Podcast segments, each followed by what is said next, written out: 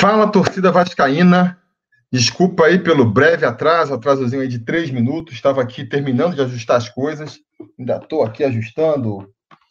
Estou aqui fora do meu QG habitual e a internet aqui do meu laptop resolveu falhar bem na hora que eu ia entrar. Então, agora estamos aí ao vivo e a cores. Por favor, respondam para me dizer se vocês estão me ouvindo, se vocês estão me vendo, se está tudo ok. É, como vocês sabem, a minha live aí mensal, né? A live onde eu troco uma ideia com vocês e aproveito para sortear é, uma camisa do Sobre Vasco entre os apoiadores aí das categorias contempladas, né? Me toquei esses dias. A gente na quarentena tá tão perdido que ontem eu falei, caramba, vai terminar abril e eu ainda não fiz a live de abril. Então hoje, no último dia, no derradeiro dia, 30 de abril, estou aqui para fazer essa live e aí vocês sabem como é que funciona a live, né? Eu vou ficar aqui conversando com vocês por meia hora. É... Meia hora não, 35 minutos, né? Porque eu fico enrolando aqui no comecinho, uns 5 minutos, para esperar o pessoal chegar. Mas já vão deixando o like aí, porque a regra é o seguinte: quando passar 35 minutos de live, se tiver mais de 300 likes, eu continuo por mais 10 minutos. Se depois de 40 minutos tiver mais de 400 likes, eu continuo por mais 10 minutos. E assim sucessivamente, né? Até ficar realmente cansativo. Então, se vocês querem que a live dure mais tempo, já vão largando o like aí. É importante, porque faz com que a live chegue a mais pessoas, né? E nessa época aí de, de concorrência, é live de sertanejo, é live de sambista, é live é, de tudo quanto é jeito é importante aí que vocês deem um like para entre todos os avisos de like que aparecem aí dos vascaínos, aparecer aqui o do Sobre Vasco. Então vamos aí, deixa eu ver aqui quem já está aqui com a gente, o Igor, Cristina Maria, Diego Moraes, Felipe Silva, Maurício Magro, Lucas Lu, salve galera, Digão Salles aqui, conselheiro, já preparado para o sorteio, Dom Corvo primeiro também, sempre prestigiando, Adriano Pitbull, Juninho Solivan, Marinaldo Campanharo aqui, falando para mandar um alô para Colatina, Espírito Santo. Então, daqui o meu alô. É... Vou abrir uma cerveja. Manda pergunta, então. Vamos começar a conversar de Vascão aí, né? É... Vou abrir uma cervejinha aqui. Enquanto vocês mandam perguntas, deixa eu ver. Somos quantos aqui na live até agora? 40 assistindo, já são 65 likes. Valeu, obrigado. Vitor Xavier também aqui sempre prestigiando. Paixão da Gama. Nosso Sérgio aqui também. Salve, Sérgio. Live do fim do mundo. O Pedro Mel tá falando aqui. Digão falou qual que é a serva, a serva hoje. Hoje eu tô humilde aqui, ó. Tô de Itaipavazinha mesmo. Tô na casa dos meus pais. E é a que tinha na geladeira ali agora. Vai sair Itaipá vazia mesmo.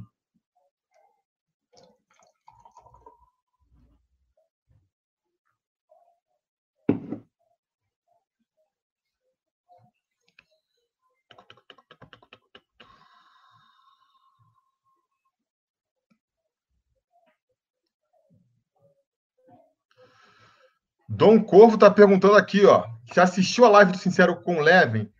Não assisti ainda, eu queria ter assistido, porque assisti um, um trecho, pequeno trecho só, para não falar que não assisti nada. Queria ter assistido, porque imaginei que fosse enrolar perguntas sobre isso. Mas sabe como é que é, né? Duas filhas pequenas, tem que dar para botar para comer, dar banho, preparar para dormir. Não consegui assistir, vou com certeza assistir mais para frente aí, mas, mas ainda não assisti. Então, se teve alguma novidade aí, me digam aí o que vocês acharam da live com o Sincero. Sincero apertou o homem? Comenta aí. Cristina Maria perguntando aqui, cadê o dinheiro dos sócios? Cristina, antes aqui de eu entrar na live também, eu recebi um e-mail do, do Vasco da Gama aqui com balanço patrimonial exercício 2019. Então, quer dizer, é... eu só abri, só recebi o e-mail, nem abri ainda, mas espero que lá no balanço diga, né, para onde foi o dinheiro dos sócios, né? Que, que, o que foi feito com esse dinheiro dos sócios?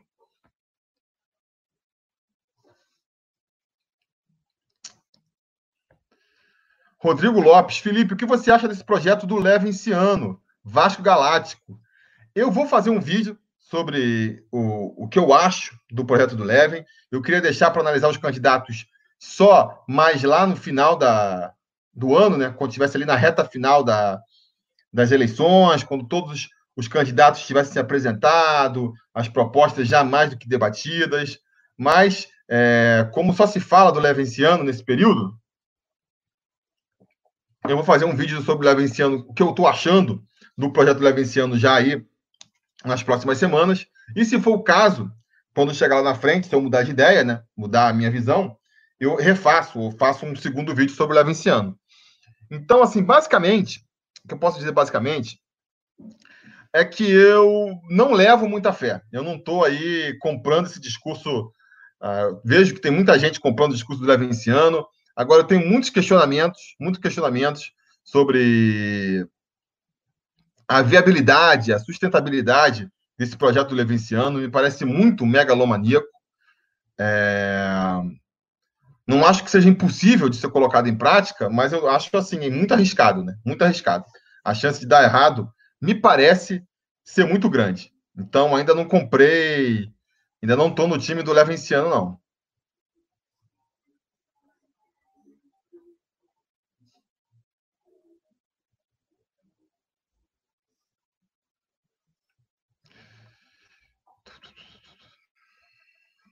Pedro vai perguntar se eu estou no Rio. Eu estou no estado do Rio, né? Estou na casa aqui dos meus pais, em Itaipuaçu, Maricá.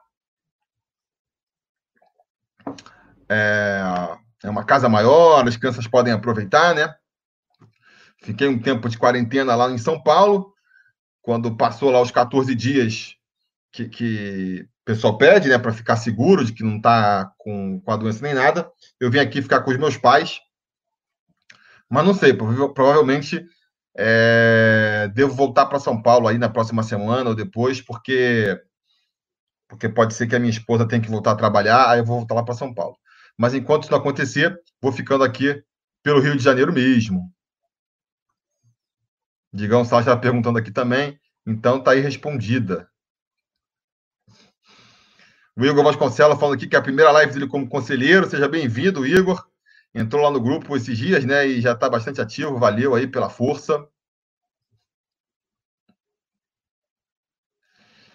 Vitor Xavier perguntando se eu não prefiro uma Bud. Uma Bud. É, até prefiro, até prefiro, mas a gente vai com a que tem mesmo. Aqui eu tenho as minhas preferências, mas não tenho frescura também, não. Estando geladinha, a gente, a gente encara qualquer uma aí. Pode vir de proibida, o que vocês quiserem.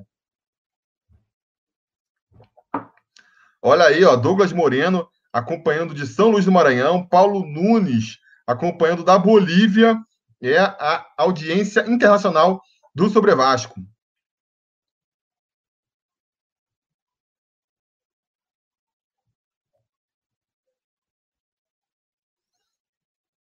William falou aqui, ó, Felipe, assisti a entrevista do Adriano Mendes no canal Super Papo Vascaíno. Acredito que seja esse o nome do canal.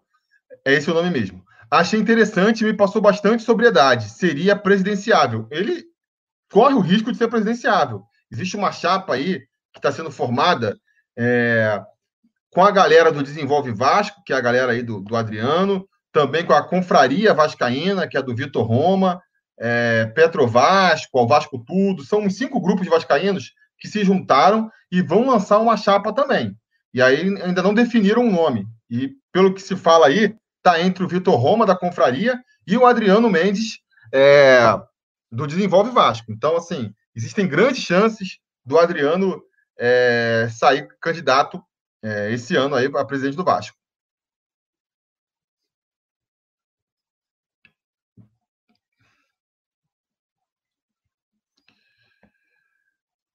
Marinaldo Campanhala aqui. Eu acredito em Levenciano. Parece que esse cara está preparado. Cara, ele tem um, uma, um discurso muito convincente. Eu não nego isso. A campanha dele, ele está sabendo fazer muito bem, está conseguindo se vender para a torcida. Não à toa, é, tem muita gente se empolgando com essa possibilidade, né? É... Mas que nem eu disse, eu de tanto ver, eu tenho visto muito assim os discursos, eu, eu fico assim, é, tem certas coisas que me deixam com uma pulga atrás da orelha, sabe? Por exemplo, acho ele meio megalomaníaco demais nas propostas, papo de, pô, botei um milhão de sócios torcedores, cara, um milhão de sócios torcedores. O Vasco acho que não tem um milhão de inscritos no Facebook, em nada, que é gratuito. Vai ter um milhão de sócios torcedores. Ninguém no Brasil tem nem perto disso. Acho que é um número muito ousado, né? Essa coisa também de ficar já anunciando, ah, o Vasco vai anunciar um, um jogador. O cara nem, nem foi candidato ainda, nem foi eleito ainda, já está anunciando com seis meses de antecedência, vai anunciar um jogador. Cara, me parece algo muito estranho também, né? E essa questão também de que está tendo uma pandemia global, o, o mundo vai entrar numa recessão braba, e para ele, não, isso não vai interferir em nada nos projetos dele. Um projeto super megalomaníaco, que envolve dinheiro pra caramba, e aí vai vir uma crise mundial e isso não abala em nada o planejamento dele. Esses são alguns dos questionamentos que eu fico me fazendo, sabe? Que me fazem ficar meio um pé atrás é, com a proposta do Levenciano. Agora, é, se tem também o CR Vasco da Gama aqui, que apoia o canal, e aí, Tiru, salve. É, não sei o seu nome, né? Diz seu nome aí depois para ficar.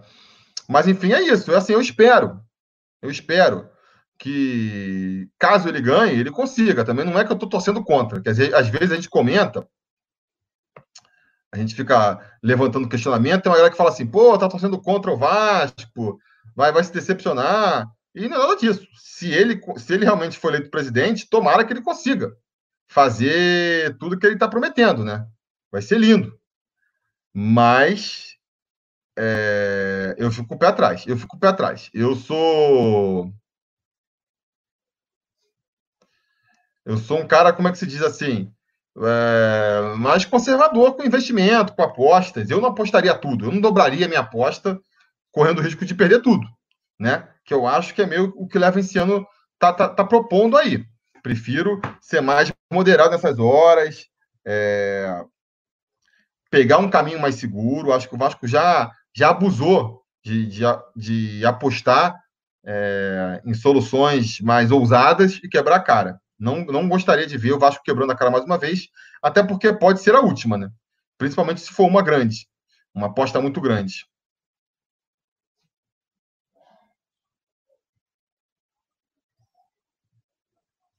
Aí, ó, Dieguinho falando, futebolaço, gostaria de ver uma live sua com ele. Adriano é, Pitbull, faz uma live com ele. É... Galera, eu não tenho muita vontade de fazer live nem com o Levenciano, nem com nenhum dos candidatos, pessoalmente. Eu acho que tem muitos canais já fazendo, o próprio canal do Dieguinho aí faz isso com super qualidade. É um cara que tem aí trânsito entre todas as vertentes do Vasco, né? Dieguinho, o Mário, o Mineiro, o o campista, e agora o Sincero fez também. Então eu vou ficar aqui é, simplesmente vendo essas outras lives e fazendo as minhas análises, sabe? Para não, não me envolver com, com, esse pessoal. Então, é, fica o salve aqui pro Dieguinho, ó. Aí, Dieguinho, a galera tá pedindo para eu mandar um salve para você, tá mais do que dado.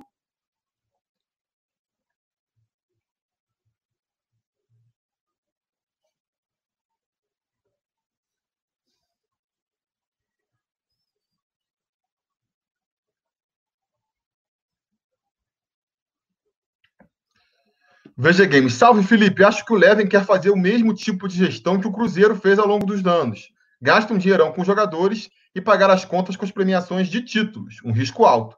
Pois é. é... Ó, o Dieguinho dando salve para geral aí. É...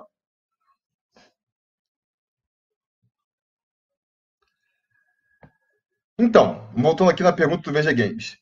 Eu acho também. Ele, ele afirma que, que o, a proposta dele não, não é a mesma do Cruzeiro, porque não estaria atrelado à, à conquista de títulos, mas não deixa de ser, porque apesar de não estar atrelado à conquista de títulos, está atrelado à, à chegada de um dinheiro que a gente não sabe se vai chegar mesmo, né? Ele fala assim: ah, não, vou trazer lá o, o Balotelli e o Yaya Touré e e mais uns três europeus. E com isso, É... E com isso, eu vou conseguir ter a visibilidade, vou conseguir os patrocínios que vai sustentar o time, né? Então ele está fazendo uma aposta. Então é parecido com o Cruzeiro no sentido de que ele está fazendo. Ele está se endividando para trazer os caras, apostando que com isso vai conseguir trazer um dinheiro que pague depois. Não é através de prêmio, mas é através de patrocínio, é através, sei lá, de sócio torcedor, através de, das medidas que ele tem falado por aí. E se ele não conseguir? Sabe? E se ele não conseguir? O Vasco vai se endividar ainda mais? É, eu, eu fico preocupado com isso. Eu fico preocupado com isso, porque ele vai precisar, para ele colocar em prática aí a, tudo que ele está prometendo, ele vai precisar de muito dinheiro. Muito dinheiro, porque vamos lá, o Vasco tem 600 milhões em dívida, né? Que você pode antecipar e negociar, e aí, pagando tudo à vista, você pode reduzir, vamos botar aqui 400 milhões, 300 mil, 300, 300 milhões, né? 300 milhões, vamos supor que consiga reduzir a metade aí, negociar e pagar só metade, 300 milhões, beleza. Ainda tem é, salário de um bando de jogador para pôr em dia. O Vasco está aí, ó, há quatro meses com salário atrasado, é, é, como é que se fala? Direito de imagem atrasado, não paga para funcionário, não paga para fornecedor, não consegue pagar a areia, não consegue pagar o fornecedor de comida, vai ter que acertar com tudo isso aí também. Eu não sei mais quantos milhões estão envolvidos nisso aí. Beleza? Gastou aí, já gastamos o quê? Vamos supor que gastou já uns 350 milhões aí só para ficar zerado, só para começar o ano zerado. Aí, quanto mais de aporte você vai ter que botar para ainda montar esse timão que ele está falando. Montar um timão aí estelar, galáctico, só craque. Quanto mais que você vai ter que botar? Juntou tudo isso aí, quando é que você vai pagar de volta? Quando é que você vai pagar de volta? Porque investidor, ele está investindo. Ele está botando X aqui para receber 2X lá na frente. Entendeu? Quanto é que o Vasco vai conseguir fazer? Porque ele fala assim: ah, não, é, agora está até mais fácil, porque o, o, euro tá, tá disparou, então é, é, muito menos que ela tem que botar aqui. É muito menos, mas é o dinheiro que vai ter que fazer. O cara vai te dar lá, sei lá, 50 milhões de euros, vai pagar tua dívida? Beleza, mas depois tu vai ter que pagar 50 milhões de volta. 50 milhões não, 50 milhões mais juros. Entendeu? Então, eu fico muito preocupado. Eu fico muito preocupado eu prefiro, um, nesse caso, eu prefiro um. É, como é que se fala? Uma gestão um pouquinho mais assim, um pouco menos ousada, sabe? Que faça as coisas com um pouquinho mais de pé no chão. É...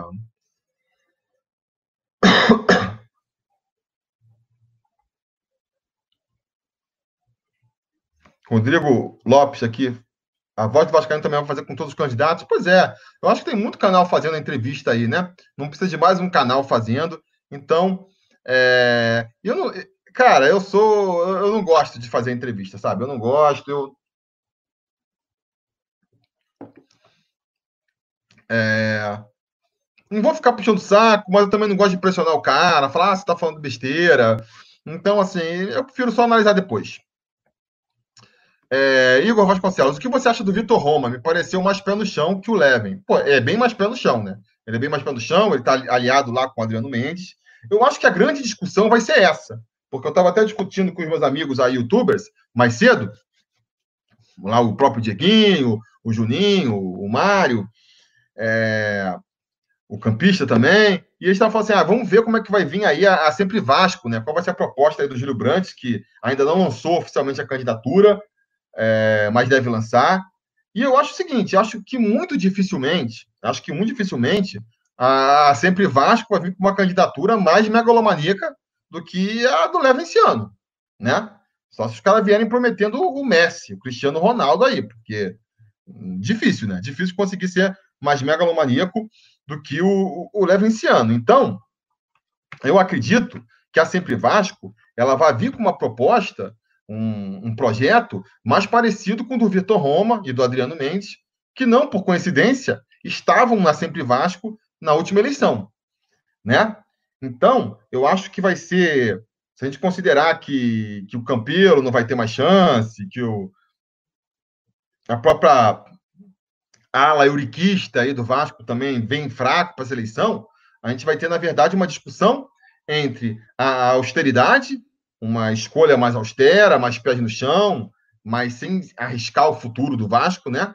Em detrimento aí de, de, de fazer o Vasco voltar no azul. Que aí, e aí vai ter, né, vai ter uma briga é, entre vários candidatos nesse sentido, a própria Sempre Vasco, o pessoal lá da Desenvolve e também o Fred Lopes, está um discurso muito parecido né, com esse. E tem o Levenciano aí, que é o cara que está vindo aí correndo por fora com essa, com essa proposta aí completamente ousada, all-in, como a gente diria, né? Apostando tudo, vamos pro tudo ou nada, ou consegue recuperar o Vasco ou não.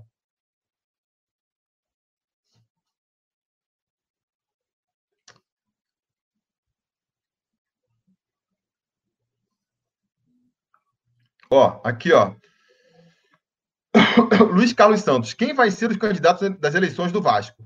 Então, Luiz, é, que eu já falei, né? A gente já tem aí, com a candidatura lançada, o Levenciano, o, o Fred Lopes e essa galera aí da Desenvolve Vasco, da Confraria, que não, não ainda não lançaram o nome, mas já falaram que vão aí é, com uma candidatura própria. Fora esses três, todo mundo acredita que a Sempre Vasco também, é, Sempre Vasco não vai, Júlio Brandt não vai se candidatar de novo? Com certeza, né? o Júlio Brandt já deu a entender, então tem o Júlio Brandt também. Fora esses quatro, o Campelo, se não tiver com a situação muito ruim, isso aqui foi minha filha desenhando na minha mão, tá? É, o Campelo, a menos que esteja muito mal aí, né? Não sei, ele já ensaiou várias vezes se candidatar à reeleição, pode vir também, já seriam cinco. Pode vir alguém ali, mais da chapa do Eurico Miranda, né? Fala-se no Luiz Fernandes, aí já seriam seis. Então, a princípio é isso. Mas a gente sabe que, naturalmente, normalmente nas eleições do Vasco, surgem muitos candidatos e depois a coisa vai meio que. Eles vão se aglutinando, e lá no final, quando chega no dia da eleição mesmo, tem, sei lá, duas, três chapas no máximo concorrendo. Agora, essa é uma eleição que vai ser muito diferente das anteriores também, né? É a primeira vez em muito tempo que a gente não vai ter o Eurico Miranda é, sendo candidato, o que fazia naturalmente é, os opositores se aglutinarem num grupo só. Então é capaz de chegar lá no dia da votação e ter realmente ali seis, cinco chapas é, para a gente votar. E aí vai ser uma dinâmica diferente, né? Vai ser uma dinâmica diferente do que a gente está acostumado. Vamos ver, vamos ver como que vai ser.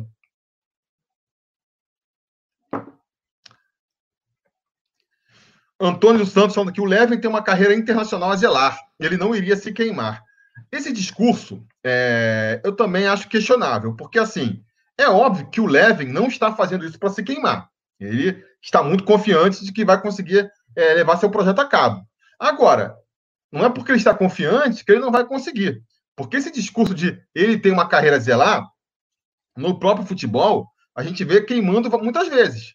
Por exemplo, dentro do futebol, o Parreira, ele foi o, o técnico do Tetra. Pô, consagrado, estava na cabeça, na lembrança da galera que era o técnico do Tetra. Ele foi se arriscar de novo a treinar o time do, da seleção brasileira em 2006. Ué, ele vai queimar, vai arriscar lá a sua, a sua imagem, a imagem que ele tem a zelar? Arriscou, quebrou a cara. Foi lá aquela vergonha, eliminado pela França. Depois veio o Filipão. Pô, Filipão campeão do Penta, consagrado. Ah, Filipão era o técnico que todo mundo reverenciava. O cara pegou a bucha de ser técnico é, do Brasil na Copa do Brasil, uma Copa que o, que o Brasil tinha obrigação de vencer.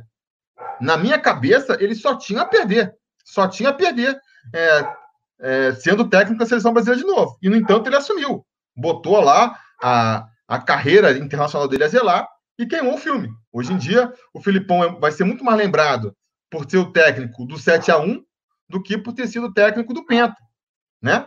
Fora de campo, o próprio Roberto Dinamite, é, porra, ídolo, mor da torcida do Vasco, né? Fora isso, e por conta disso também, vivia se, se reelegendo aí, deputado estadual, e resolveu virar presidente do Vasco. Ele não tinha também uma imagem a zelar? O que, que aconteceu com a imagem dele? Foi detonada, foi detonada. Nunca mais se elegeu deputado, muita gente que, que não sabe aí a, a importância que o Roberto Dinamite tem como jogador do Vasco hoje em dia questiona essa idolatria em torno dele. Então, aí são, são os exemplos de, de pessoas, personalidades que tinham uma reputação a zelar, não iam arriscar, arriscaram e quebraram a cara. Eu acredito na boa vontade do Levin, acredito que ele realmente está bem intencionado. Agora, é, isso não pode ser suficiente, entendeu? Se ele está realmente contando que precisa de um milhão de sócios torcedores para isso funcionar, se ele, né, se ele acredita que realmente é, precisa, vai conseguir é, triplicar, quadruplicar é, o, o valor que a gente recebe em, em, patrocínios, trazendo jogadores, beleza, e se ele não conseguir? E aí, quem paga a conta? Essa é a minha preocupação, entendeu?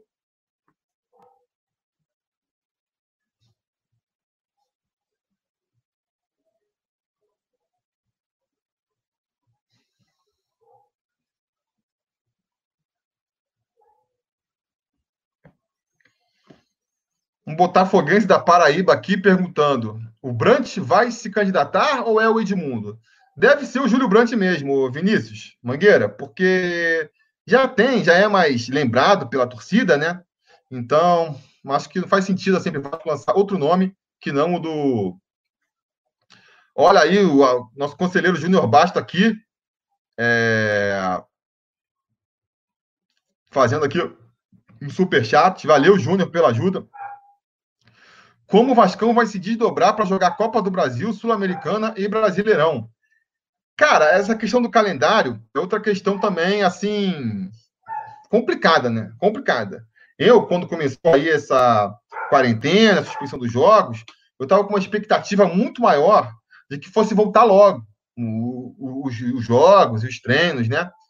É, os treinos e os jogos, melhor dizendo. Mas hoje em dia eu já não sei dizer. Hoje em dia já fico meio preocupado, porque é, a situação aqui no Brasil, por exemplo, não para de piorar, cada vez aumenta aí o número de casos e o número de, é, de mortes também, né? Ah, os, os governantes já estão falando que vão manter as medidas, que não vão afrouxar nas medidas. Então, assim, quando que vai voltar o futebol? Não sei, não sei como é que vai ser. É... Então, assim, é, depende muito disso, né? Eu, eu, eu sinceramente, vai, seria muito complicado, é, financeiramente falando, seria um baque difícil para o futebol brasileiro, mas eu já não estou mais achando impossível de, de não voltar ao futebol esse ano. Tipo, o Campeonato Brasileiro de 2020 simplesmente não existe. Volta em 2019. Aí, de repente, quando chegar lá no final do ano, se liberar, termina só a Copa do Brasil, a Sul-Americana e os estaduais, sei lá, não sei. E aí já começa no ano seguinte, 2021, começa com o brasileiro, em vez de começar com o estadual. Não sei, porque quanto tempo a gente vai levar para conseguir voltar a sair na rua, né? É difícil fazer planos. Eu, ainda mais que não sou nenhum especialista na área nem nada disso, mas sou um curioso, fico lendo o tempo todo, eu fico brincando. Não faço planos com mais de uma semana de duração. Porque a cada, a cada dia muda tudo, né? A percepção das coisas. Vamos ver.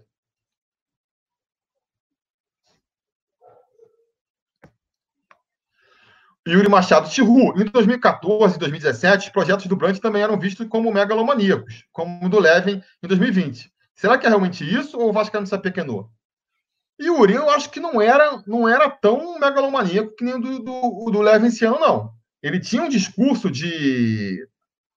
de tinha ali um, um discurso usado, né, de trazer jogadores, mas era comparado com esse do, do, do do Levenciano agora, eu acho que era até bem mais modesto, né? Tinha uma coisa mais de. Mais pegado, na verdade, na profissionalização do clube, na modernização do clube, né? Que é uma coisa que eu discuti também no último vídeo que eu falei aí, das eleições, né? Antigamente, é, era mais fácil, né? Você se apegar, você se candidatar em oposição ao Eurico, porque era só você abraçar esse discurso da modernização que você já conquistava muito votos. Hoje em dia, todos os candidatos eles têm uma, uma agenda única, né? Em muitos sentidos. Tanto o Levenciano quanto a Sempre Vasco, provavelmente, quanto lá o, o pessoal do Desenvolve Vasco, quanto o Fred Lopes, eles defendem as mesmas coisas. Defendem uma abertura maior da, do Vasco, com eleições diretas, com sócio torcedor podendo votar, eles defendem uma profissionalização do Vasco, com cargos remunerados para para todo mundo, né, para todos os setores do Vasco, jurídico, de futebol e tudo mais, um CEO para coordenar essa parte é, profissional do Vasco, fala em construção de CT, reforma de São Januário, isso tudo é o mesmo discurso, todos defendem isso, né?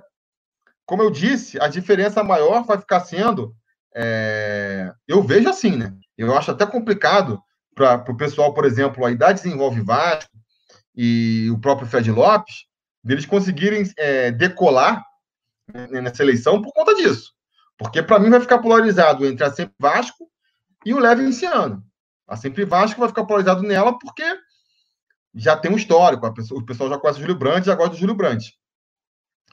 E aí a questão vai ser essa: vamos arriscar tudo, vamos usar num plano aí é, é, ousadíssimo de, de, de, fazer o Vasco virar o Real Madrid das Américas em um ano, sair de um clube quase falimentar, atrasando quatro meses de salário, para um dos times é, mais ricos do Brasil, assim, ó, num piscar de dedos?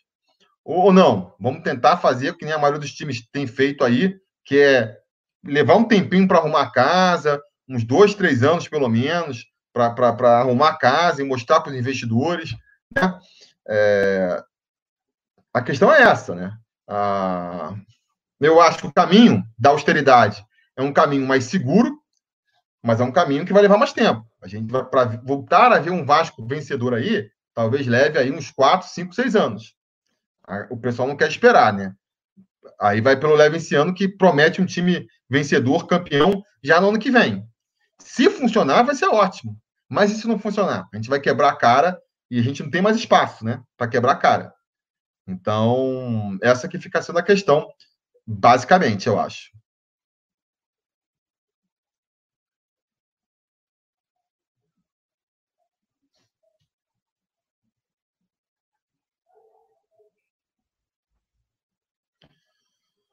Luiz Carlos Santos, nesse jogo de candidatos, tomara que entre é, melhor que o Campelo. Eu acho que sim, né? Porque o Campelo, mal ou bem, ele teve que ele teve que entrar se juntando com, com o Eurico Miranda, ele, pô, já rachou todo o conselho quando entrou, aí três meses depois já terminou de rachar de novo.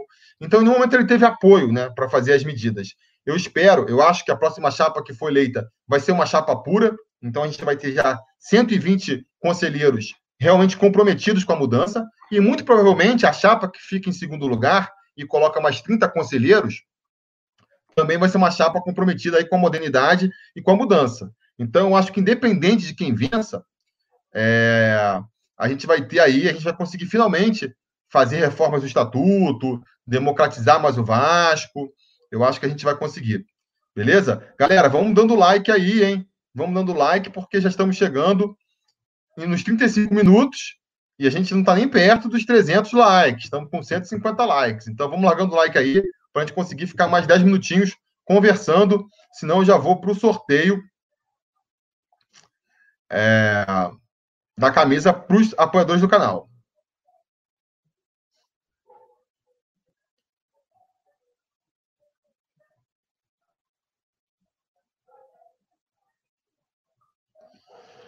Matheus Pereira quer saber se está proibido cortar o cabelo. De certa forma está, né? Porque a gente está aqui em, como é que se fala? Isolamento social. Então, isolamento social, eu não, a gente só sai para fazer coisas é, de primeira necessidade, como no supermercado e na farmácia, eu não estou colocando no barbeiro como item de necessidade emergencial, né? É, nem sei se tem barbeiro aberto aqui perto. Então, enquanto enquanto não acabar a quarentena, eu não vou cortar meu cabelo. Vamos ver como é que vai ficar.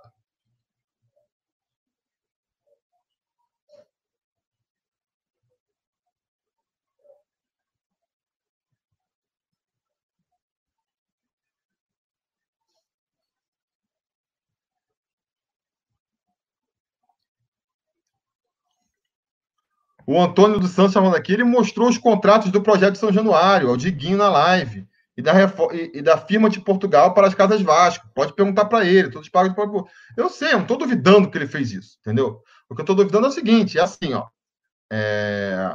Nessa casa, no caso da reforma lá do, do Vasco, na reforma do, do, estádio, a explicação que ele deu até é, me parece mais convincente, né? Então, uma empresa sueca e aí o Vasco cons conseguiria ali uma, um empréstimo de uma espécie de BNDES sueco, né, que tem interesse em ver as empresas suecas se espalhando pelo mundo. Para isso, estaria disposto, aí o banco sueco lá, uma espécie de, repito, BNDES sueco, estaria disposto a, a emprestar dinheiro para o Vasco a, a, juros baixos, e o Vasco conseguiria ali, então, é, com a própria construção do estádio, né, é, pagar esse empréstimo depois. Beleza. É, tem um certo risco também, né? Que normalmente é mais interessante quando você você deixa esse risco com a construtora. Você fala assim, ó, é, você constrói para mim aqui e você explora o, os camarotes, vamos supor. Se você faz um contrato nesse esquema, você está meio que se assegurando. Ó, o, o seu retorno vai ser na, na exploração dos camarotes. Se você explorar bem, você ganha muito. Se você esperar pouco, você ganha pouco. Mas o risco é seu, não é mais meu. É um pouco diferente de você pegar um empréstimo onde você tem um compromisso de conseguir aquele dinheiro para pagar os caras depois. Mas beleza, se você realmente consegue um, um empréstimo aí a longo prazo, juros baixos, e em troca tem um estágio moderno e, e, consegue encher ele o tempo inteiro, beleza, pode ser até que funcione. Caso das Casas Vasco também. É interessante o projeto Casas Vasco, é um dos projetos que eu, que eu apoio do Levinciano. Agora, ele fala assim: ah, não, que as Casas Vasco é, é, é, inspirado na casa, nas casas Benfica, e as casas Benfica, os caras ganham, sei lá, 60 mil por mês, é, muito mais que o patrocínio. Ah, legal, beleza. Agora, o Vasco não vai conseguir. Começou o projeto Casas Vasco hoje, amanhã está ganhando 600 mil. Leva um tempo, né? É um projeto maneiro, é um projeto que eu acho que quem ganhar aí podia, podia aproveitar, porque não tem muito. É, muito erro, tem muito risco, né? Mas não, não vejo como sendo um projeto que vai dar retorno a curto prazo, entendeu? Então, não acho, por exemplo, que as casas Vasco vão conseguir bancar a vinda de um Balotelli da vida. É isso que eu quero dizer. Acho que vai demorar. Acho, uma, acho um projeto muito bom. Acho que a longo prazo pode ser é, pô, fenomenal. Eu adoraria ver uma Casa Vasco em São Paulo para eu poder acompanhar o jogo com, com os vascaínos, uma final, um jogo mais importante, pô, vai numa casa Vasco, se encontra com os vascaínos, consegue comprar é, material do Vasco, encontrar eventuais ídolos. Pô, a ideia é super bacana, entendeu? Eu acho que no futuro pode trazer muito retorno para o Vasco também, mas não vai ser uma coisa imediata. Não vai ser a Casa Vasco começar as Casas Vasco em janeiro, que vai fazer o Vasco conseguir pagar o Balotelli em fevereiro. Essa é a questão.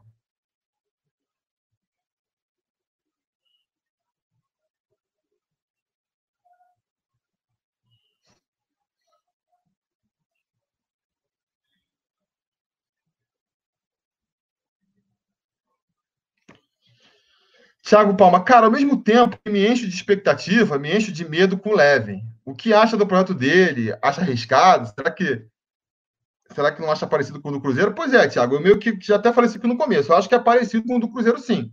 Eu acho que é inevitável a gente é,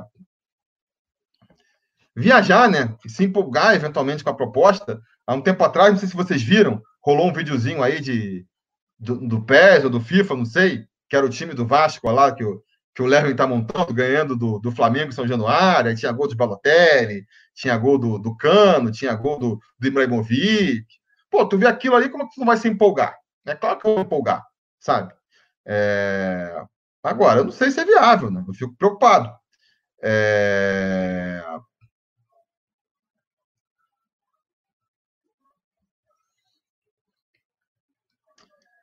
E eu não tô torcendo contra também, né? O pessoal fala assim, é, pô, vocês vão, se, vocês vão quebrar a cara, vocês estão contra o Leme aí, vocês vão quebrar a cara que ele vai fazer. Eu não vou quebrar cara nenhuma.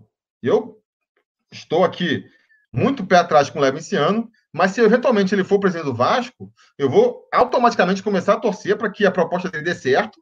E se der certo, pô, eu não vou vibrar com o Vasco das Américas aí ganhando tudo. Pô, óbvio que eu vou vibrar para caramba. Para mim vai ser é, duplamente bom, né? É, obviamente, não estou torcendo contra em nenhum momento, porque, porque eu digo que vai ser duplamente bom. Eu, como torcedor, vou vibrar pra caramba, e tendo um canal também, o canal vai ter muito mais visibilidade. Então, não tem essa de ficar torcendo contra. Agora, fico preocupado, por os motivos que eu já falei até aqui.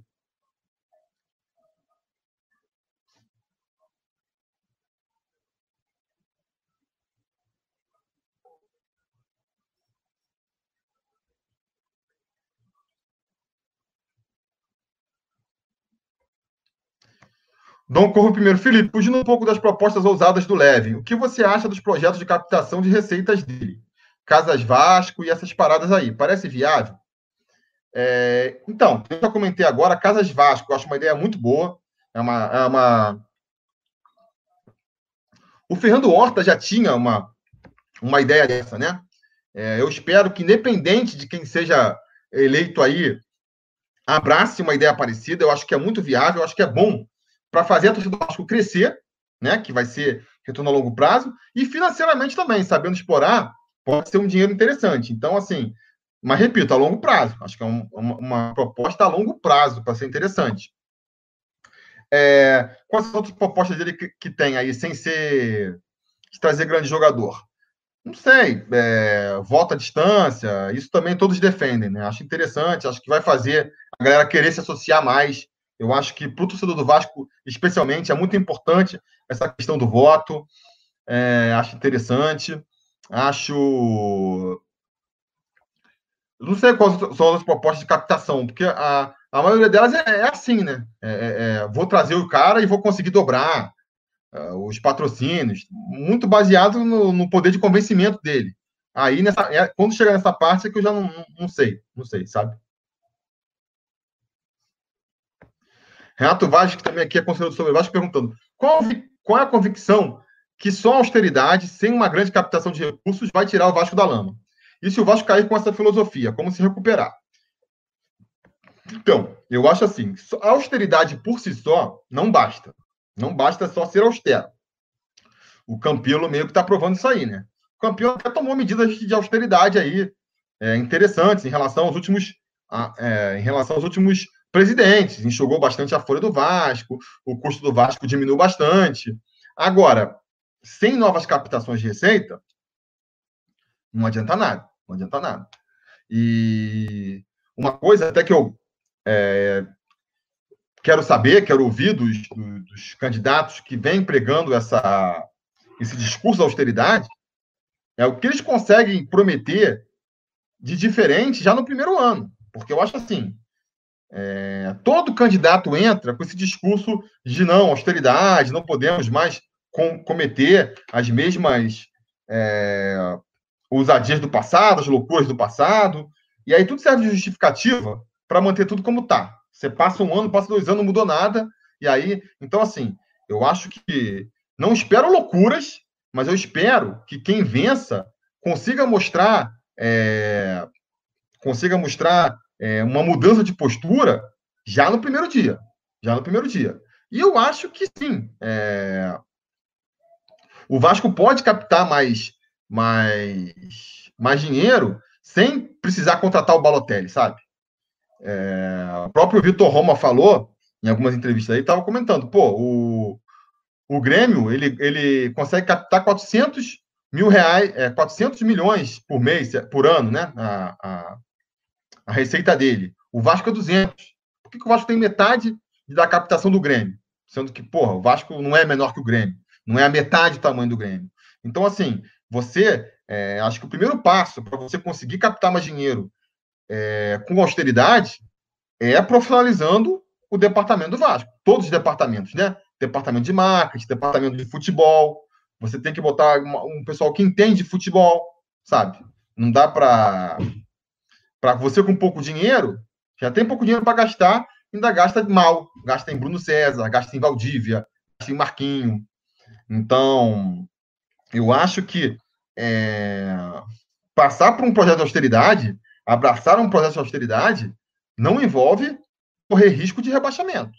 Eu concordo com vocês. Se, se um dos custos para você ser austero é correr risco de ser rebaixado, aí você tem que repensar.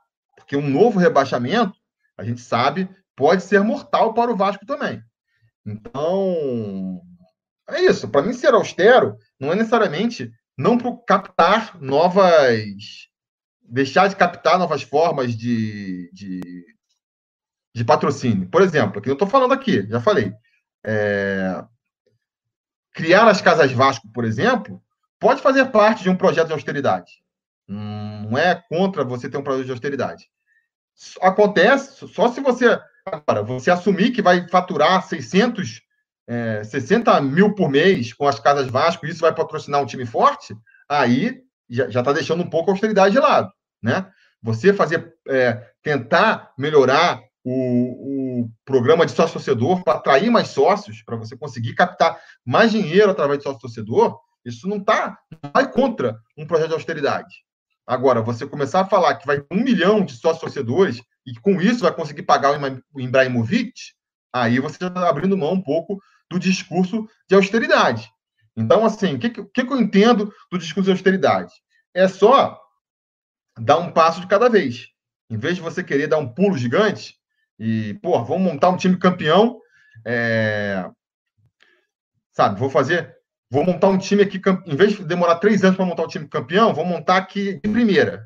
E vou contar que esse time campeão vai me trazer o retorno que eu conseguiria em três anos, eu vou conseguir em um só. Isso é uma aposta. É uma aposta que, se você não calcular mal aí, você. O time campeão você já vai ter. Né? Agora, e, e o retorno que esse time campeão? Nem sempre traz, nem sempre consegue trazer. Mas que você faça estimativa, faça estudos, não é tão fácil assim. Se fosse fácil, estava todo mundo fazendo, né? Enquanto na austeridade você vai passo a passo. Você vai passo a passo. Então, beleza, ó, vou construir as casas Vasco aqui. Fez sucesso, está funcionando de Casas Vasco já está trazendo aqui mais um aporte de 20 milhões por mês, ótimo. Então a gente já pode subir em 20 milhões aqui o nosso planejamento, entendeu? Ah, vamos fazer aqui um planejamento para o Vasco ter, é, tentar captar um milhão de sócios torcedores. Aí está subindo aqui, já chegamos em 300 mil, ótimo. Já isso já traz um retorno de não sei quantos milhões para o Vasco por mês. Já podemos subir um pouco mais aqui no nosso planejamento. É assim, você conquista e você gasta. É assim que eu vejo a austeridade. E como é que eu vejo a proposta do Leve? Vou gastar primeiro, vou me endividar aqui para gastar para montar um timão, garantindo, confiando que esse timão e que os profissionais que a galera que, que eu estou trazendo vai ser competente o suficiente para trazer o dinheiro. E eu tenho certeza que o Levin está confiante disso. Mas pode dar errado. E se der errado, a gente vai quebrar muita cara, porque o time já está endividado. O Vasco já está endividado. Entra numa proposta dessa que endivida o time ainda mais, aí, amigo, aí quebra o Vasco. Aí nunca mais a gente vai ver o Vasco.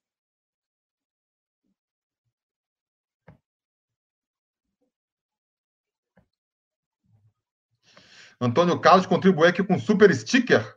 Nem sabia que existia isso, mas valeu. Antônio, o Antônio Santos, desculpa. Antônio, acho que esse C aí é, é, de, é de Carlos. Antônio C. Santos, obrigado aí pela ajuda e pela contribuição. Paulo Eduardo pedindo aqui um alô para Arapari, Arapiraca, Alagoas. O meu salve aí. Vamos então nos caminhar para o, o final dessa live. 48 minutos já. 226 likes. Então vamos nos caminhar para a live, para o final da live, para o sorteio. Vou aqui responder mais umas duas ou três perguntas e a gente fecha essa live, beleza?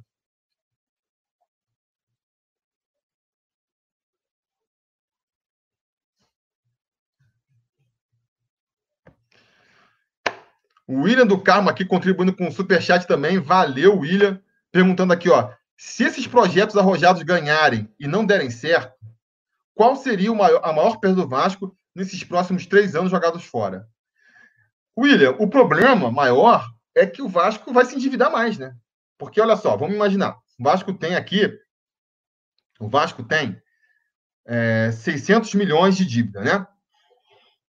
Vamos supor que o Vasco pega, então, aí, um dinheiro, 700 milhões, para poder pagar direto, a dívida negocia, com 400 milhões, ele, ele liquida as dívidas anteriores. E aí sobra 300 milhões para investir nesse time novo, e traz Ibrahimovic, e traz, e traz o Balotelli, e traz aí todo mundo, e faz um super timaço. Se ele não consegue, no final, com esse super timaço, atrair todo o patrocínio e todo o retorno que ele esperava, o que vai acontecer?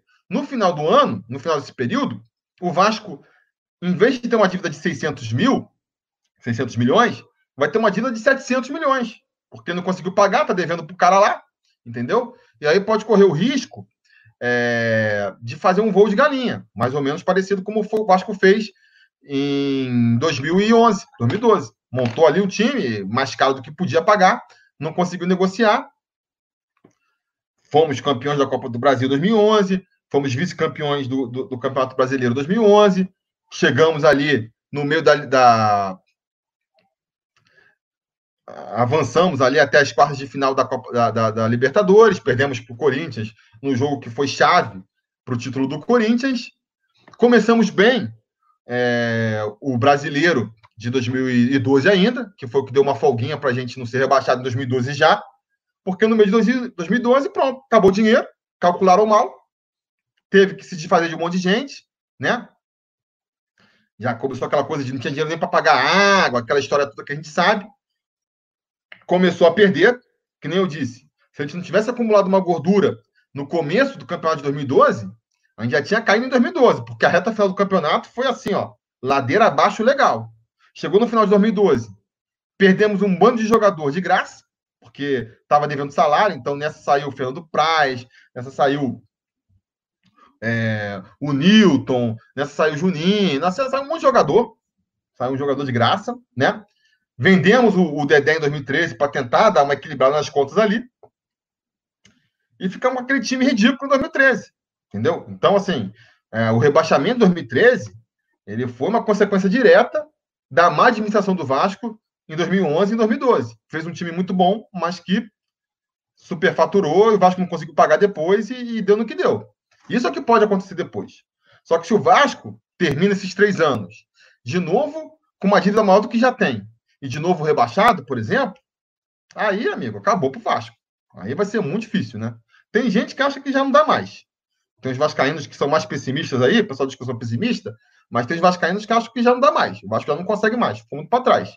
Se acontecer mais isso, entendeu? Então o Renato estava falando ali, ah, e se, e se a gente é... e se a gente for pela austeridade e for rebaixado de novo? Vai ser uma merda. Mas se a gente apostar tudo e for rebaixado, vai ser uma merda também. Então a gente vai ter sempre esse risco. Vai ter sempre esse risco, né? E aí é calcular qual que, qual que é o risco menor desses dois aí.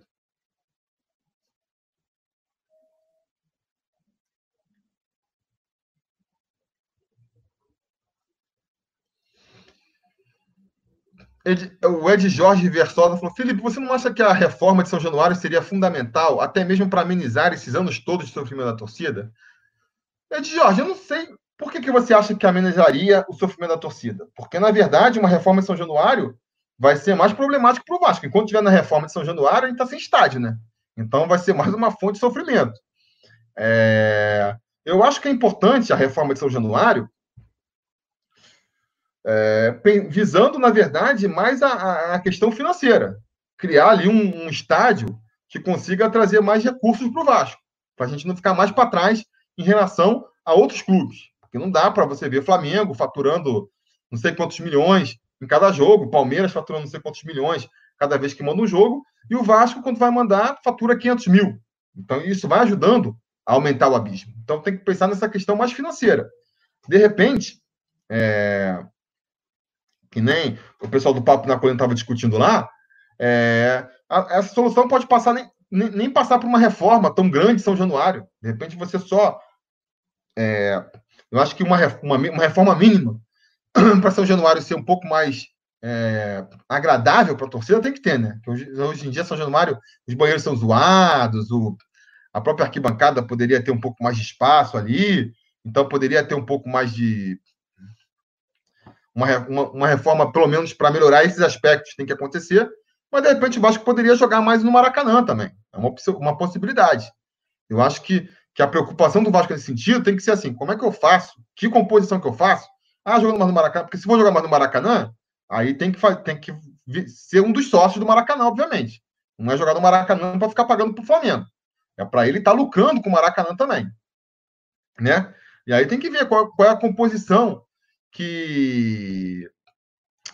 Qual é a composição que fica melhor para o Vasco em termos de retorno financeiro, para a gente não ficar tão atrás é, de outros é, rivais aí, né? E, e, isso é uma questão que eu acho interessante, né? Eu estava comentando aqui antes que, que tem muitas, tem uma agenda meio que única, que todo mundo defende igual, que é ah, reforma de São Januário, mudança do estatuto, tudo mais. O aproveitamento do Maracanã é algo que eu acho polêmico, né? Muita gente defende que o Vasco tem que abrir mão do Maracanã, deixa o Maracanã para o Fluminense e para o Flamengo e se foca numa reforma de São Januário. Eu acho que tem que ter a reforma de São Januário, sim, mas eu acho que, é muito, acho que o Vasco não pode abrir mão do Maracanã. O Maracanã é um patrimônio do Vasco, é um patrimônio, um patrimônio do futebol mundial. Quando você vai falar, a gente se preocupa tanto com a internacionalização do Vasco, né? A fazer a marca Vasco ficar mundialmente conhecida. Pô, o Maracanã tem uma participação primordial nisso aí. Porque se você for para qualquer parte do mundo e falar de futebol brasileiro, o pessoal vai falar de Pelé, Romário Maracanã. Entendeu? E a gente tem ali, e mal ou bem, esses três fazem parte do Vasco. Né? O Pelé é vascaíno, declarou recentemente. O Vasco tinha que é, explorar mais isso também. O Romário é cria de São Januário. E o Maracanã é do Vasco. O Vasco é o primeiro campeão do Maracanã. O Vasco é, ganhou diversos títulos do Maracanã. O Vasco não pode abrir mão desse, dessa relação que ele tem com o Maracanã, sabe? Senão, já abriu nos últimos anos, então muita gente nova aí não tem essa ligação com o Maracanã, vê o Vasco tendo só a única casa do Vasco sendo São Januário. Se a gente deixa isso passar por mais uns 20 aí, 30 anos, ninguém vai lembrar mais. O Maracanã, Maracanã, do, dos títulos mundiais, a joia, um dos maiores estádios do mundo, é do Flamengo. Esse pensamento que vai ter, né? Eu acho que o Vasco tinha que lutar muito contra isso, e a hora de lutar é agora. Porque se ficar Flamengo agora, se derem de mão beijada pro Flamengo, depois o Vasco não recupera mais. Então, assim, o candidato que se mostrar firme é, nessa proposta de ficar com o Maracanã, é, vai, ganhar, vai, vai ganhar meu voto, vai ganhar minha simpatia, né? Pelo menos.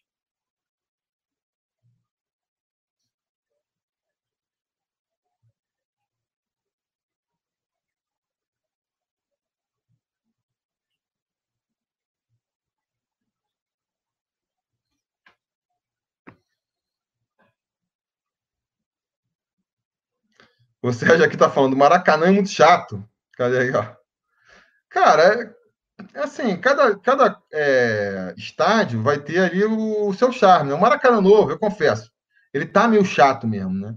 Mas quem não garante que uma reforma em São Januário não vai deixar São Januário chato também? Não dá para saber, né? Não dá para saber. Eu acho que o Vasco tem que administrar os dois. Tentar administrar os dois ali. O Maracanã é mais acessível para muita gente.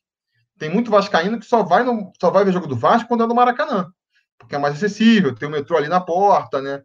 São Januário é mais para os vascaínos mais ali, raiz mesmo. Talvez isso faça até a diferença, né? É, de, de, de, como é que se fala? De atmosfera entre um jogo e outro. Enfim, que nem eu falei antes, eu acho que tem que, que ver ali qual que vai ser o aspecto que vai trazer mais retorno financeiro para o Vasco, né? Para o Vasco não ficar atrás dos outros times. E aí, é, o Bruno falou aqui, É, você é a favor de que o Vasco entre em parceria com o Flamengo para administrar o Maracanã? Teria que ser, Bruno. Teria que ser, né? Teria que ser o Vasco, o Flamengo ali, o Fluminense eventualmente, administrando o Maracanã em parceria, né? Porque não pode é o Flamengo, o Fluminense administrando e o Vasco entrando pagando aluguel para os dois, dando mais dinheiro ainda, né? Quer dizer, ajudando a aumentar ainda o diferencial. Isso aí que eu acho que não pode ser. Dom Corvo primeiro. Felipe, acha que com a divulgação do projeto Somamos você pode mudar de ideia? Posso, posso. Eu acho assim. Eu levantei várias questões aqui, né? Se, se com a divulgação do projeto, eu lendo a divulgação, é, essas minhas questões forem, forem sanadas, eu mudo de ideia. Mudo de ideia. Eu acho que assim. Eu acho que tem dois. Assim, a proposta do Levinciano, que eu já comentei aqui, difícil de você ver eu não confio, eu não acredito que a Sempre Vasco vai a, aparecer com um projeto mais ambicioso do que o do Leva esse ano. A questão é você confiar nesse projeto ou não. Achar que ele tem viabilidade ou não. É, essa, é isso que vai fazer a, o Vascaíno apoiar ou não o Leva esse ano. Eu ainda não tenho confiança de que o projeto dele realmente tenha uma certa certeza de que vai fazer o que ele está prometendo. Se eu tiver, se a proposta aí, a, o lance, a, com a divulgação da proposta ali, for tudo tão estruturado que eu, eu leio e falo assim, hum, beleza, acho que, que realmente a coisa se paga, faz sentido, né? Que nem eu falei, no caso do estágio lá que ele mostrou, que ele já explicou com um pouco mais de detalhamento, para mim ali faz sentido. Pode ser até que no final não faça, né? Esteja sendo enganado, mas porque eu conheço, pouco eu conheço de economia e tudo mais, faz sentido. uma empresa, um banco é, estatal sueco querendo divulgar, é, ampliar ali a, a influência da, das suas é, construtoras, né, das suas é, construtoras do país lá, hum, financiar barato para eles botarem um pezinho aqui e com isso o Vasco se aproveitar disso. É um discurso que faz sentido. Eu quero ver nas outras, nos outros pontos como é que como é que ele se explica, entendeu? Porque, por exemplo, se ele disser que que só porque vai trazer a Touré, o Vasco vai conseguir um patrocínio, isso para mim não me convence. Até agora não me convence. Ah, não, porque o Vasco ele pode ser visto no mundo inteiro. É... Cara, não vai ser, não vai ser trazendo Yaya, Touré, o Balotelli, não sei quem mais, que vai fazer o Vasco ser assistido no mundo inteiro, porque é uma questão de negociação da, dos direitos de transmissão, né? Que já foram negociados aí. Então, assim, e, e, de novo, é uma coisa que vai se construindo aos poucos. Eu não acredito. Quantas pessoas assistem o futebol brasileiro fora do Brasil? Acho que é só brasileiro que mora no, exterior mesmo. E um ou outro muito fanático. Não é um produto que é muito atraente para o público europeu, para o público asiático. E eu não acredito que só de trazer o Yaya Touré e o, e o Balotelli para cá, é, é, é, de repente essa coisa mude de uma hora para outra. É algo que vai ter que ser construído aos poucos. De repente vem, aí tem uma temporada, uma briga braba entre o Vasco e o Flamengo, aí vai despertando interesse, aí no ano seguinte continua, e aí depois de uns três, quatro, cinco anos, realmente a gente esteja vendo aí o futebol brasileiro como sendo um sucesso mercadológico no mundo. Mas eu não acredito que isso vai ser de imediato, entendeu? Então, na verdade, o que, o que mais me deixa no, é, com o pé atrás em relação ao discurso do, do Levin é essa proposta imediata, essa coisa que ele está falando de que eleito, o Vasco já está com timão. Essa coisa de que, pô, ele nem foi eleito ainda, já está anunciando o jogador para o Vasco. Acho que ele está meio que botando a carroça nas frente dos, na frente dos bois, né? Essa é a minha preocupação. Agora, se de repente ele mostrar ali que que não, ele está certo, ele vai conseguir fazer, né? Pode acontecer, posso mudar de ideia, não estou aqui. Eu não vou é, fazer campanha para nenhum grupo, eu não vou bater o martelo para nenhum. A gente tem aí até novembro, se nada mudar, para eleger, para escutar as propostas, para ver os, as chapas debatendo e chegar na melhor escolha. Até a véspera da eleição, a gente pode mudar de ideia, né? Então, eu vou esperar até a, a véspera para decidir em quem vou votar também. Não tem por que eu me apressar em Fora o, o Campelo, que eu já lancei o vídeo descartando como possibilidade, todos os outros, para mim, é...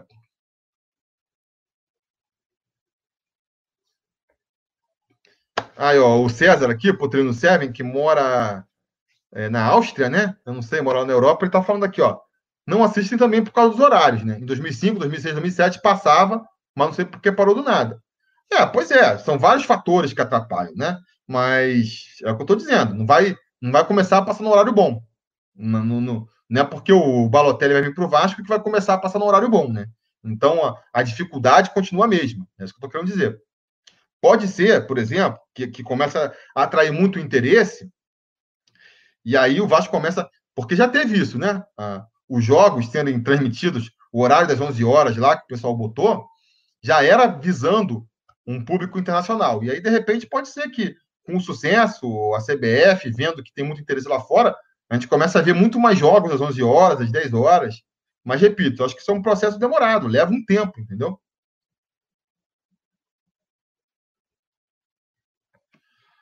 Elias Lima, o Levin está com empresas por trás, procurem saber. Eu sei que ele está com empresas por trás, não duvido disso. Agora, a empresa não está entrando nessa de amiga. Não está entrando nessa porque quer dar uma moral para o Levinciano.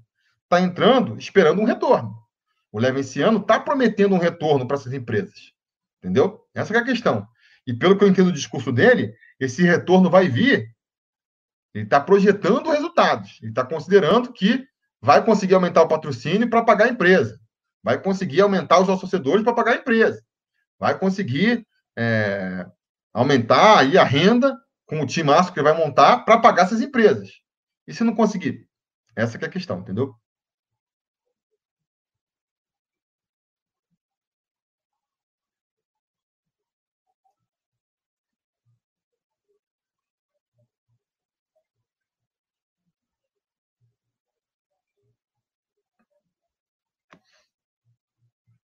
Eric Chavon, você não acha que 55 mil pessoas é muito exagerado para São Januário?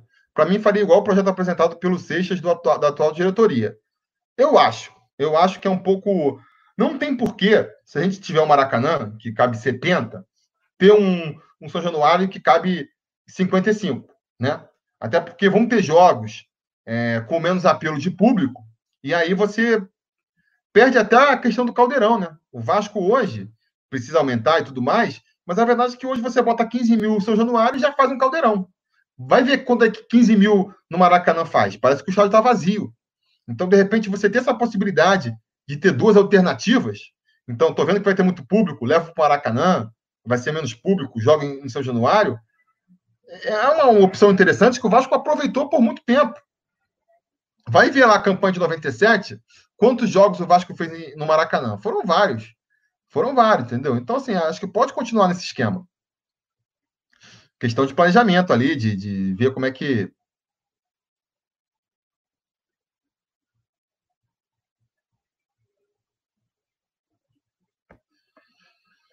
Everton Marques fala aqui, Felipe, como você acha que vamos aumentar a receita sem time competitivo? Uma coisa tem que puxar a outra. É disso que o trata o projeto leve.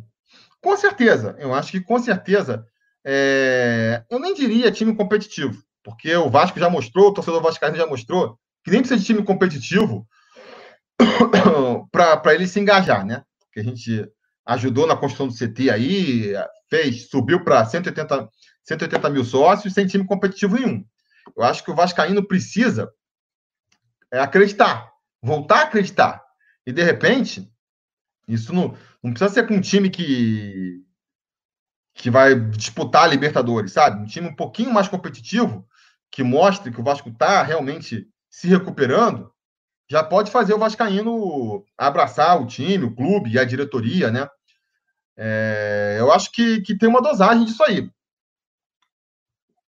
É, será que a gente precisa ter um time super campeão para o Vascaíno voltar a se engajar? Talvez não. Se não tiver nenhuma melhora, será que o Vascaíno vai continuar se engajando? Também acho que não. Né? Voltando à pergunta do Renato ali, da austeridade, é o que eu falei naquela, naquela hora. Eu acho que por mais que você tenha um projeto de austeridade, algum sinal de mudança você tem que mostrar. Alguma melhora no time, você tem que mostrar, né? Pode ser não trazendo o Balotelli. Existe ali entre trazer o Balotelli, o Ibrahimovic e o sei lá qual foi o outro lá que estavam comentando, e reforçar um pouco o time e não trazer ninguém, tem, tem um espaço grande aí de manobra que você pode trabalhar, né? É, eu acho que faz parte, faz parte da, do planejamento estratégico da diretoria montar um time minimamente competitivo. Um time que garanta a gente ali, dê a certeza, a tranquilidade de que a gente não vai brigar pelo rebaixamento, por exemplo. E aí você, tendo a tranquilidade que não vai brigar pelo rebaixamento, você automaticamente já está meio que se credenciando a uma vaga na Libertadores. Se o time encaixar um pouquinho melhor, né? Porque para você, o que, que eu estou falando aqui? De ter garantia de que não vai é, brigar para cair. É um time que, que vai ficar no meio de tabela ali, né? Se der errado, fica ali em décimo primeiro, em décimo segundo. Se der certo, se encaixar, de repente fica em sétimo. Sétimo lugar normalmente da vaga na Libertadores já. De repente fica em sexto, né? Então, é, acho que tem que ser uma coisa por aí, entendeu?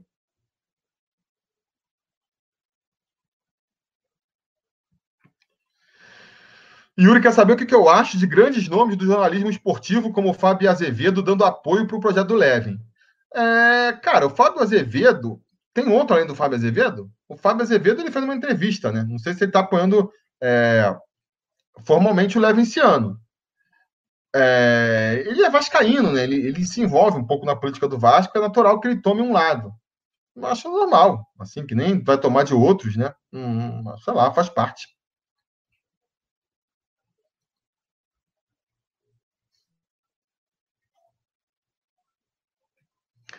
Renan Perkles perguntando: será que veremos novamente o Vasco ser campeão da Libertadores?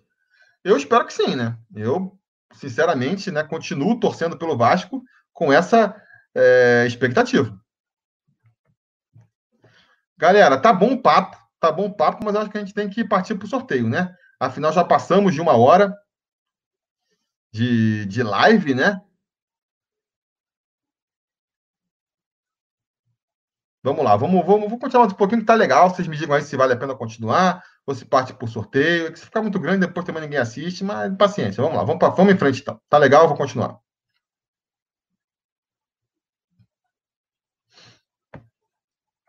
Dom Corvo, clube empresa para vender ações é melhor do que captar empréstimos? Faz parte da campanha do Levin como solução alternativa?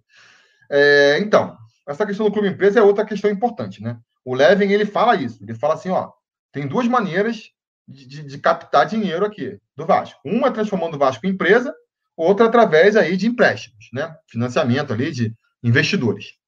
É... Investidores têm esses problemas que eu já comentei até aqui. Clube empresa, eu acho o seguinte: tem uma coisa que não me agrada no clube empresa, que é. Até vou mandar aqui um salve pro, pro Marcos Vinícius lá, o Marcão, do canal que sempre fala, que é a coisa do, do pertencimento, né? Sensação de pertencimento com, com o Vasco. Eu gosto de achar que eu faço parte do Vasco, que eu, como sócio, é, sócio geral lá, né? É, posso votar e ajudar a decidir o futuro do Vasco. O Vasco virando uma empresa. É, com, tem, existem vários modelos de, de, empresa também, isso é que tem que se dizer, né? Mas para que se invista pesado no Vasco enquanto empresa, o investidor ele vai querer ter o comando do time. Então ele vai meio que virar o dono do time, né? E isso é uma coisa que não me agrada. Eu não gostaria, primeiro, não me agrada. Eu acho, não gostaria de ver o Vasco virando empresa. Eu acho que o Vasco pode conseguir voltar a ser grande sem precisar partir para esse radicalismo, né? Ah, tem mais o Botafogo, ah, mas tem o, o Bragantino. Beleza, times menores. Eu acho que a, a chance, a oportunidade deles é, continuarem competitivos é se tornando uma empresa mesmo. No caso do Vasco, acho que não precisa, né? Que nem o Flamengo, por exemplo, está montando um timão aí sem virar empresa, que nem o Palmeiras está montando um timão sem virar empresa. Eu acho que o Vasco também não precisa. Mas mesmo que eu achasse que pudesse ser uma outra boa alternativa, eu acho que essa é uma proposta que não passa pelo Conselho. Não passa. Tem que fazer muita cabeça do Conselho de Beneméritos e do, do, do Conselho Deliberativo em geral para uma proposta dessa passar. Então, eu acho que é, não me agrada, e mesmo que me agradasse, eu acho que, que não ia passar. Então, você, não dá para confiar. Não pode ser o. Se esse for o plano A, tem que ter um plano B muito bem amarrado, porque a chance de funcionar, para mim, é muito pequena.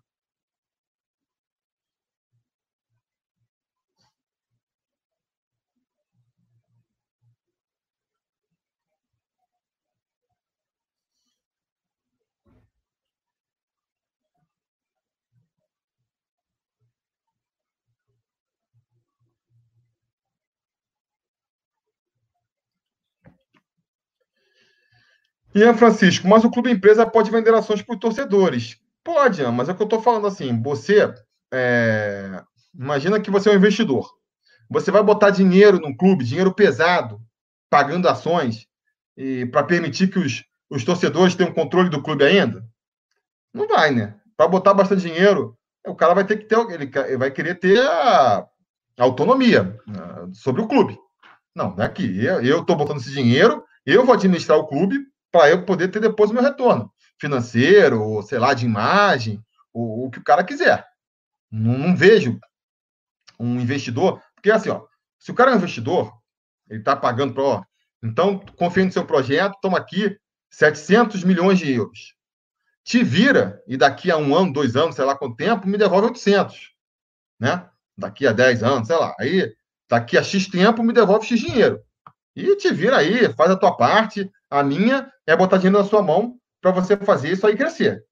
Se você está comprando ação, você não tem essa proposta de. É, um, o clube não tem esse, esse compromisso de te devolver dinheiro nenhum. O seu dinheiro são as ações ali. Se elas subirem, você ganha dinheiro. Se elas é, desvalorizarem, você perde dinheiro. Então é difícil de você imaginar um cara jogando rios de dinheiro num clube, comprando ação, sem ter a autonomia do clube. O cara vai querer ter o controle do clube, entendeu? Então você pode ter ações ali, eventualmente, torcedores vão comprar ação, mas eu acho que essa ação vai ser só mais assim, só para dizer, ah, tem um parte do Vasco, tá lá valorizando e tudo mais, mas não para você ter uma voz ativa. Acho difícil da torcida ter voz ativa tendo ações do time, sabe?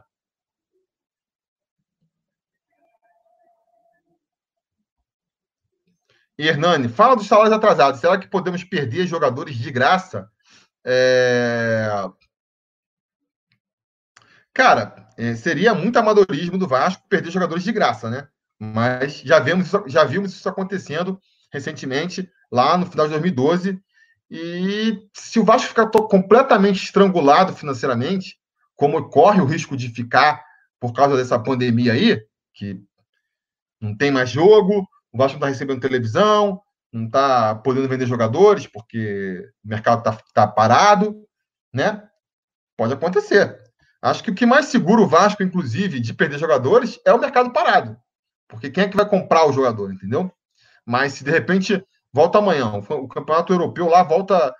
Quem está falando que o campeonato alemão vai voltar agora, né? De repente volta o espanhol, bababá, e de repente volta o campeonato é, europeu, e aqui ainda não voltou, ou acabou de voltar, e o Vasco ainda não resolveu essa questão financeira, pode perder. Acho que é uma possibilidade é, possível. Não estou me preocupando muito com isso ainda, mas acho que é uma possibilidade possível sim.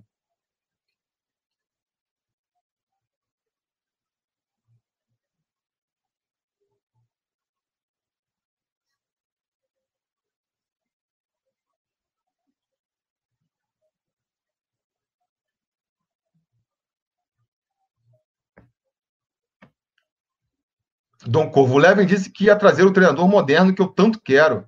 Já conversou com o Rogério Ceni e com os europeus.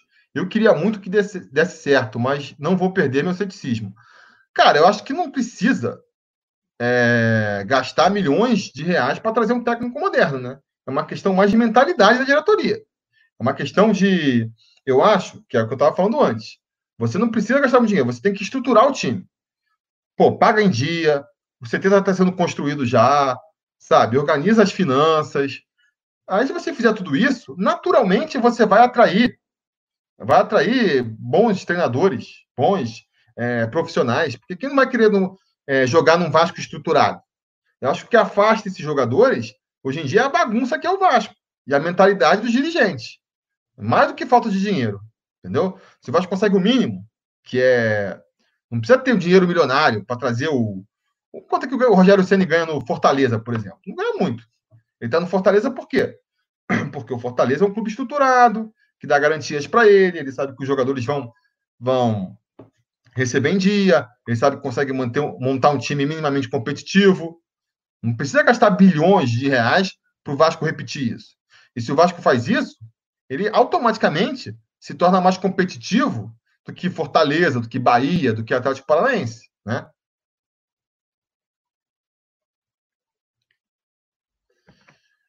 O Igor Matheus, o que, que eu acho do Celso Rotti? Eu acho que ele já era ruim há 10 anos atrás, né? Hoje em dia, ruim ultrapassado. Né? Aposentado já, parece, né? Bom, galera, é... vamos então, né? Uma hora e vinte de live aqui. Eu vou partir para o sorteio. É... Reginaldo Martins aqui está apoiando o canal. É... Fez uma pergunta. Quem, quem eu acho que vai ser melhor para o Vascão, o Levin ou o Brant?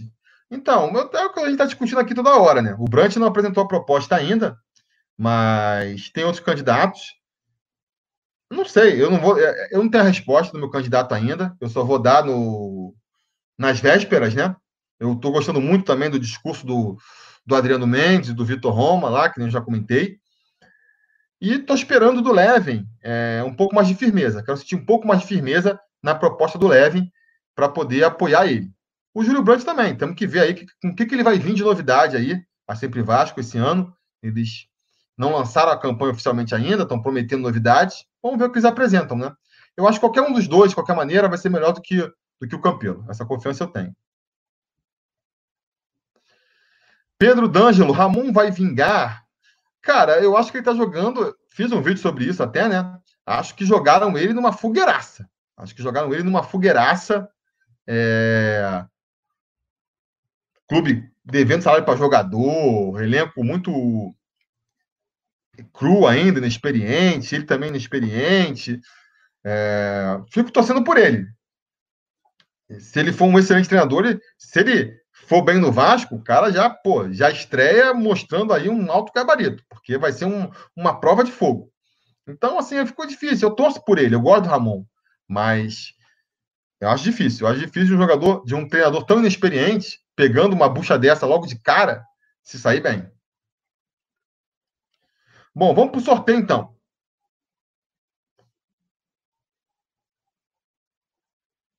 Beleza? Deixa eu ver se tem mais algum comentário aqui.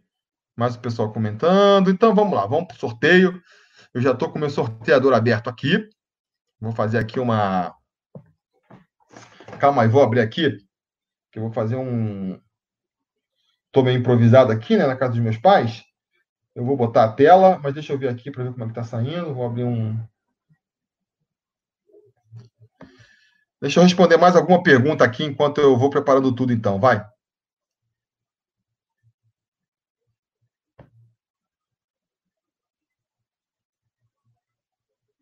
É... Adson Santos, o Vasco tem elenco para ganhar a Sul-Americana ou a Copa do Brasil? Cara, é. Assim, mata-mata sempre dá mais essa, essa, essa, possibilidade, né? São dois jogos, então tudo pode acontecer. Então, assim, cria-se mais essa possibilidade. Eu, particularmente, acho muito difícil de ganhar uma Copa do Brasil, onde você vai pegar muitos times é, mais qualificados. Então, pô, a partir das oitavas de final, já está pegando pedreira. Né? Se o Vasco passar agora do Goiás, né? que está meio difícil já. Então, vamos supor que consiga aí uma classificação herói contra o Goiás. A partir das oitavas, já vai pegar pedreira. Então, tem que dar sorte, porque teoricamente vai ser um, elenco menos qualificado. Tem que dar sorte de passar das oitavas, passar das quartas, semifinal, final. É bastante difícil. É bastante difícil. A Sul-Americana, ela tem muitos times medianos. Então, você consegue ali chegar até as quartas de final, normalmente, sem pegar um adversário muito forte. Então, você só vai precisar ter a sorte ali, a superação, né? Conseguir ali o nó tático e vencer uma equipe potencialmente mais forte que a sua na semifinal e na final. Então, é, abre mais possibilidades, né? Agora, é difícil também. É difícil. O time do Vasco, que a gente viu até agora, né? Com, com o Abel, pô, a briga é para não cair. A briga é para não cair. Vamos ver como é que vai, vai, vai ser, né? É... E tem muito também questão de de como vai voltar o futebol, né? Por exemplo, vamos supor essa pandemia se enrolando aí, é, se arrastando e não, e não consegue ter possibilidade de voltar aos campeonatos, mas é, as federações já tem uma certa segurança para deixar os times voltarem a treinar. Então, o Ramon pega e vai ter ali um, dois meses para treinar o time.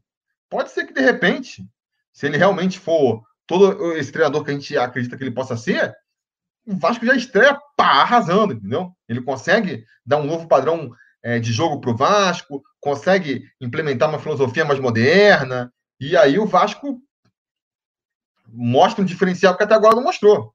E aí credencia para disputar uma Sul-Americana.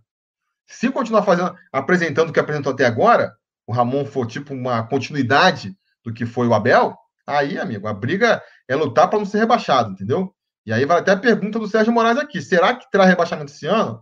Repito, não dá para saber como é que vai ser o campeonato, quando vai voltar, com que fórmula vai voltar. Mas se por acaso vier um campeonatozinho sem rebaixamento, eu vou dar, vou levantar as mãos para o céu, né? Porque aí a gente já está tranquilo que com o Campelo não cai, e aí tendo aí um Leve, um Júlio Brandt, um Vitor Roma, um, um outro presidente, né? A gente já, já, já tem a expectativa de que pelo menos esse pesadelo a gente não viva, não viva mais. Beleza? Então, vamos lá, vamos lá. É... Responder só rapidinho aqui, o Michael Ramos. Será que o Júlio Brandt não está com uma carta na mão? Eu acho que não. Vai ser surpreendente para mim, mas eu não estou esperando nenhuma grande carta na mão do Júlio Brandt, não. Acho que ele vem com essa proposta de austeridade, né? Meio que não podemos cometer loucura, que eu admito. É difícil de, de, de empolgar a torcida, né? Mas se for na empolgação, também vou voltar à resposta lá do, do começo da live. O que, que o cara pode prometer mais do que, que o Levenciano já prometeu? Difícil, né?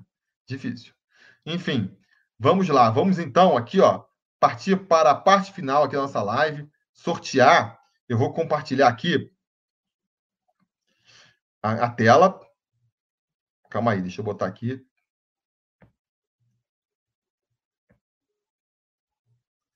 Vai ficar uma maluquice aqui, que eu estou só com uma tela.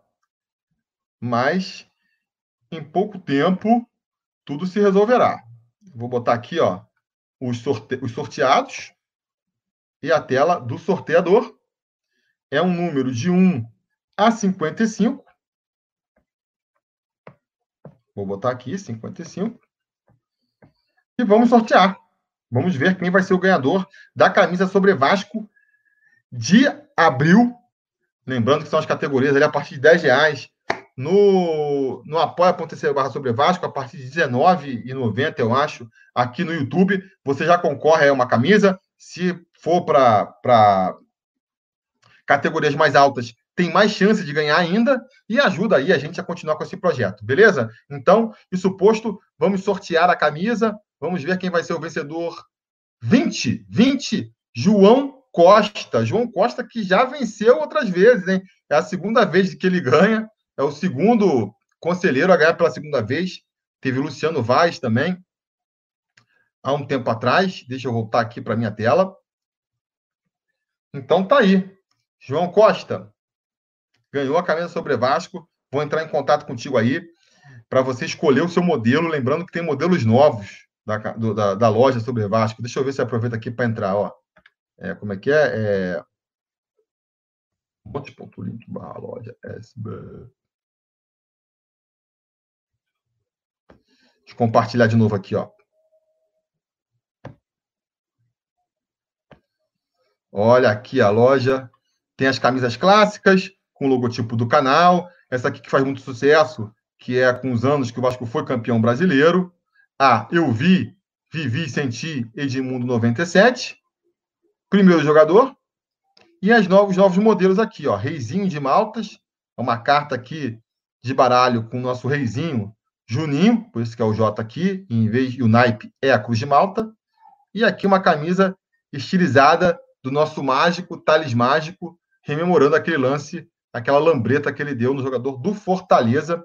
Então, o João Costa vai poder escolher uma dessas camisas aí, né? Ele já tem uma, vai ter que poder escolher outra. É... Não, não.